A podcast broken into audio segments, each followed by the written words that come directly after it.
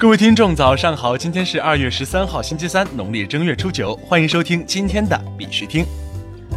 以下是昨天行情，截止到昨天下午十八点，根据 Coin Market Cap 数据显示，全球数字货币市场总市值为一千两百零二亿两千一百六十九万美元，二十四小时成交量为两百零一亿六千八百万美元。比特币报三千六百二十四点四五美元，较前一天跌幅为百分之零点八八。以太坊报一百二十点六一美元，较前一天跌幅为百分之零点三四。昨天的恐慌指数为四十六，前天为四十二，恐慌程度有所缓解，恐慌等级为恐慌。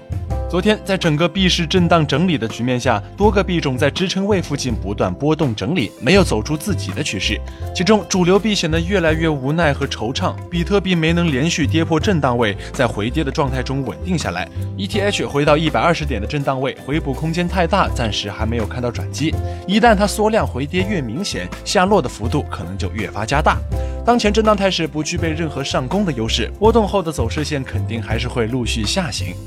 在这里呢，必须听还是要提醒各位，投资有风险，入市需谨慎。相关资讯呢，不为投资理财做建议。以下是新闻播报。今日头条：美国证券交易委员会 SEC 就初始代币产品发布公告，表示可以作为证券发行。据 M Crypto 报道。美国证券交易委员会最近发布了最新的关于加密行业的报告，讨论了初始代币产品背后的规则和程序以及合法性的问题。报告表示，公司和个人越来越多地考虑将初始代币产品作为筹集资金或参与投资机会的一种方式。虽然这些数字资产以及其背后的技术可能为实施金融交易提供一种新的有效手段，但它们也会带来欺诈和价格操纵风险的增加，因为这些资产的市场管制程度低于传统资本市场。在报告中，SEC 还列举了用户需要了解的有关初始代币的产品的五件事的详细清单。他们表示，初始代币产品可以作为证券发行，并且可以属于美国证券交易委员会执行联邦证券法的管辖范围。币安去中心化交易所测试版将在二月二十号发布。币安创始人赵长鹏今天在推特表示，构建在币安公链上的币安去中心化交易所的测试版本将在二月二十号发布。国内新闻：杭州下城区利用区块链等技术打造数字产业。根据中国杭州官网消息，杭州下城区在北部空间进行了数字化产业的提前谋篇布局，围绕跨贸小区、电竞小镇两个中心，引导整合北部园区融合发展，打造以电竞数娱、跨境电商、区块链、人工智能等为核心的数字产业聚集高地。中国通讯院李尚表示，区块链在能源领域越发重要。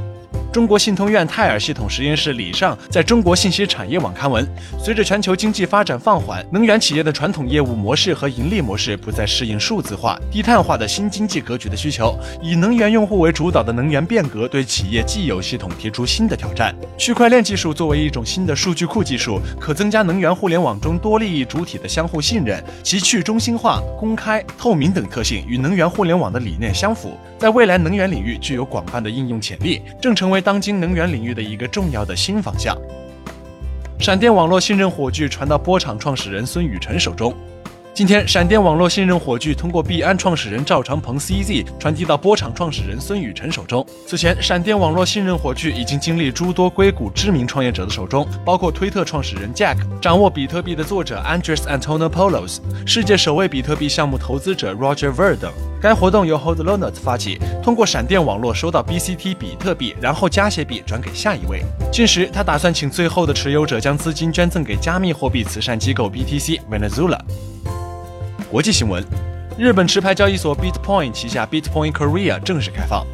据 MTN 消息，由日本虚拟货币交易所 BitPoint 设立的 BitPoint Korea 正式开放。BitPoint 是经日本金融厅注册登记的十七家虚拟货币交易所之一，目前已进军韩国、中国、马来西亚、巴拿马等国家和地区。阿联酋交易和支付平台 Finable 加入 Ripple 的支付网络。据 Finable 新闻稿显示，阿联酋交易和支付平台 Finable 的线上品牌 UAE 交易所和 Unimoney 加入 Ripple 的支付网络。Finable 是一家总部位于阿联酋的全球支付平台和外汇运营商。西班牙央行向公民警告加密货币风险。据 Bitcoin 点 com 消息，西班牙于二月十号在官方博客发表文章，概述了加密货币的特点和在西班牙以及欧盟其他国家的法律地位。文章强调，西班牙尚未通过任何关于加密货币的法律，因此加密交易平台和该行业的其他公司都没有中央银行的授权或监督，加密平台也不受该国存款担保系统的保护。文章还警告公民，使用加密货币购买商品和服务，如果出现问题，维权将会很困难。莫斯科市市政府拟推出一个基于区块链技术的城市创新平台。据俄罗斯通信社塔斯杜社报道，莫斯科市政府正计划推出一个基于区块链技术的城市 IT 创新综合平台。莫斯科商业和创新部门负责人 Alexey f e r s i n 称，该平台将使参与者能找到潜在的合作伙伴，并了解他们的产品和设备。